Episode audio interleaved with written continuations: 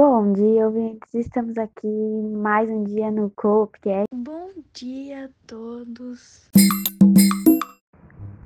O assunto do nosso Coopcast de hoje será compras e vendas. Se você está procurando estratégias para melhor compra e venda, nos acompanhe na interessante conversa de hoje. Hoje teremos participações de dois convidados. O primeiro convidado vai ser o Andreas, que vai falar sobre compras e almoxerifado, e a segunda convidada vai ser a Erika, que vai falar um pouco sobre vendas e marketing. Fazendo agora uma breve apresentação sobre o, o departamento de compras, que é o responsável por obter todo o material necessário que a empresa mantenha seus processos produtivos funcionando e ofereça conforto a clientes e funcionários. Né? É, dentre as distribuições desse departamento estão as realizações das cotações e ordens de compra, as negociações com os fornecedores, o recebimento e a comparação de propostas.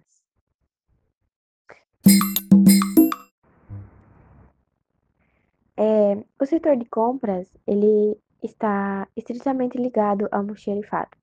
Por isso, chamamos um convidado que trabalha nessa área para nos explicar qual a relação entre eles. Bom, bom dia a todos. É, meu nome é Andreas e eu vou explicar um pouco aqui sobre o setor do almoxerifado e como ele está relacionado ao setor de vendas também.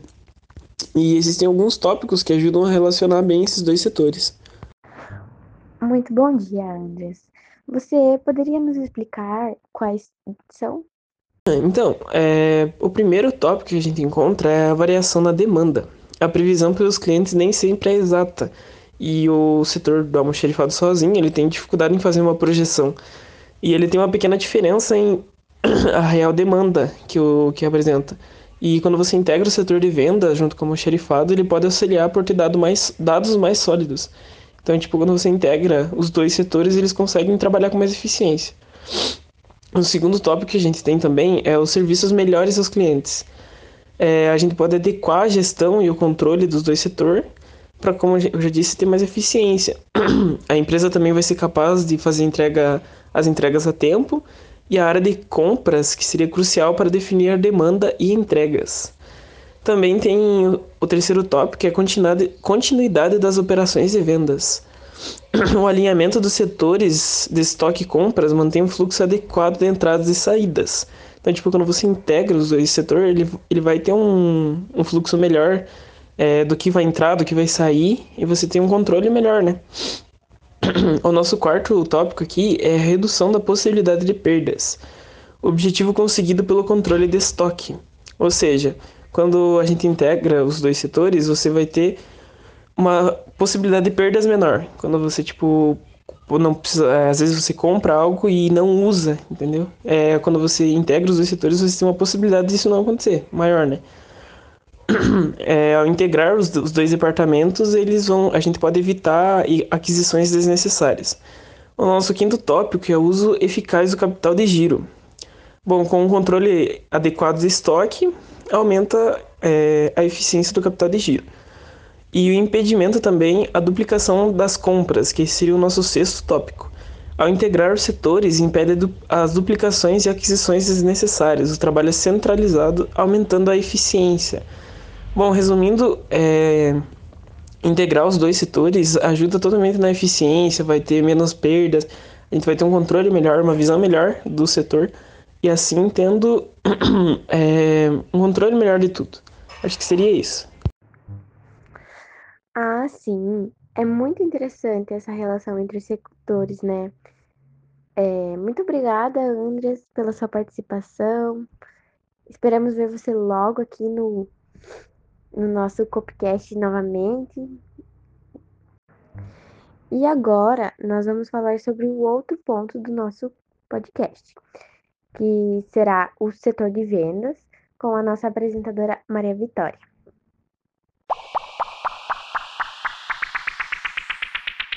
Então, agora a gente vai falar um pouquinho sobre vendas. Vendas é o processo de troca de um produto ou serviço por dinheiro. Vender é uma prática que existe antes mesmo da moeda. Quando as pessoas não podiam comprar algo, elas negociavam um item por outro.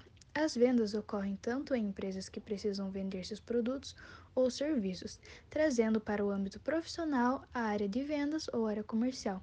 É fundamental para o crescimento de uma empresa. Sem a venda, não há faturamento e, por consequência, não há crescimento. Fazer venda é fazer negócio. Então, pelo que eu sei, o setor de vendas está diretamente ligado ao marketing e por conta disso, hoje temos uma convidada desse setor para nos explicar qual é a relação entre eles.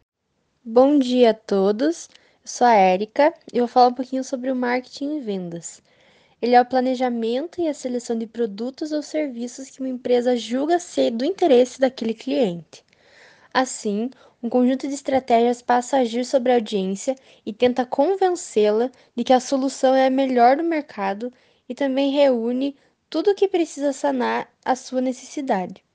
Você pode até ter o melhor produto do mercado, mas se você não começar a pensar em uma estratégia de marketing de vendas por trás dele, ele provavelmente vai ficar parado na prateleira. Sabemos que existem estratégias de marketing para o setor de vendas. Poderia nos explicar como funciona? Claro, algumas estratégias de marketing são: primeiro, estudar o público. Você precisa entender quem é o público que tem interesse naquilo que você oferece. Você precisa listar qualquer coisa que você saiba sobre o seu cliente ideal incluindo informações básicas como gênero, idade, hábitos e também preferências. O segundo é ter uma boa apresentação do produto, bons slogans e mensagens publicitárias. O seu desafio aqui é criar uma identificação com o cliente, de modo que a sua empresa e a sua marca fiquem gravados na mente dela. Ter preços acessíveis e diferentes formas de pagamento. Mesmo aqueles que valorizam outros aspectos como a qualidade, buscam o um melhor custo-benefício. Tenha em mente que as condições de compra precisam ser vistas como atrativas e vantajosas para aquele cliente. O próximo é ações de promoção. Nós não estamos falando de descontos, mas sim em estratégias para promover o seu produto ou seu serviço, divulgá-lo no mercado e torná-lo mais conhecido para conseguir despertar curiosidade e o interesse suficiente para que o cliente tome uma ação. O próximo é o planejamento de comunicação. Ter diferentes canais de comunicação para que a audiência se comunique com você, faça questionamentos, consiga emitir avaliações, dar feedbacks do seu produto ou do seu serviço e entre outras formas de interação. E o último é a fidelização, que é o oferecimento de benefícios para aqueles clientes fiéis. Nossa, que interessante saber sobre isso.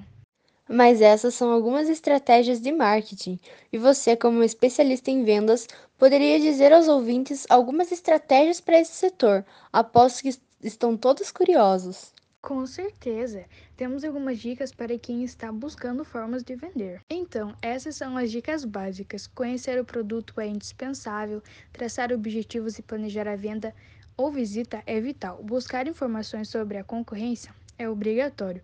Pensar antes como será feita a abordagem dá segurança. Preparar o material de vendas é sinal de organização. Escutar o cliente durante a venda é essencial.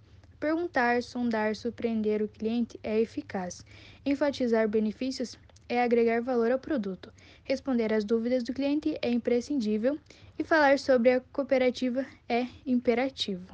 E essas foram as dicas e estratégias de hoje. Agradecemos pela participação. Obrigada a todos pela atenção. Esse foi o nosso podcast sobre compras e vendas. Aqui nós finalizamos e esperamos que o assunto tenha ficado claro. Até mais. Obrigada a todos e até a próxima.